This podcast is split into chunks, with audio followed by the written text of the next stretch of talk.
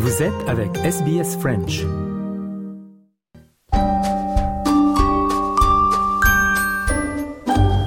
Bonjour et bienvenue dans la rubrique Le mot de la semaine de SBS Easy French. Nous sommes très heureux d'être de retour après une petite pause. Audrey Bourget avec vous. Cette semaine, notre mot est île, la traduction de island en anglais. Une île, bien sûr, est une étendue de terre entourée d'eau. On vous parle dans notre journal de cette semaine de l'île de Dirk Hartog. C'est une île d'Australie occidentale sur laquelle les propriétaires traditionnels travaillent avec des scientifiques pour introduire un marsupial rare, le mulgara.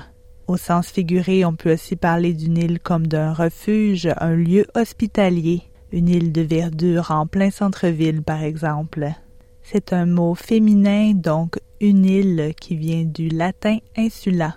Il s'écrit I-L-E, traditionnellement avec un accent circonflexe sur le I, mais on peut aussi l'écrire avec un simple point sur le I depuis les rectifications orthographiques de 1990.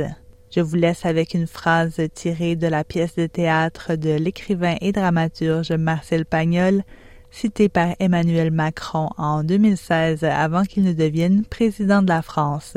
Si vous voulez aller sur la mer sans aucun risque de chavirer, alors n'achetez pas un bateau, achetez une île.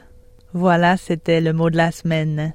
Je vous invite à écouter nos autres mots de la semaine ainsi que les journaux Easy French sur le site web de SBS French et sur toutes les plateformes. À la semaine prochaine.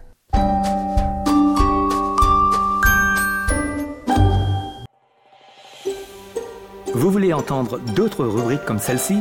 Écoutez-les sur Apple Podcasts, Google Podcasts, Spotify ou n'importe où où vous obtenez vos podcasts.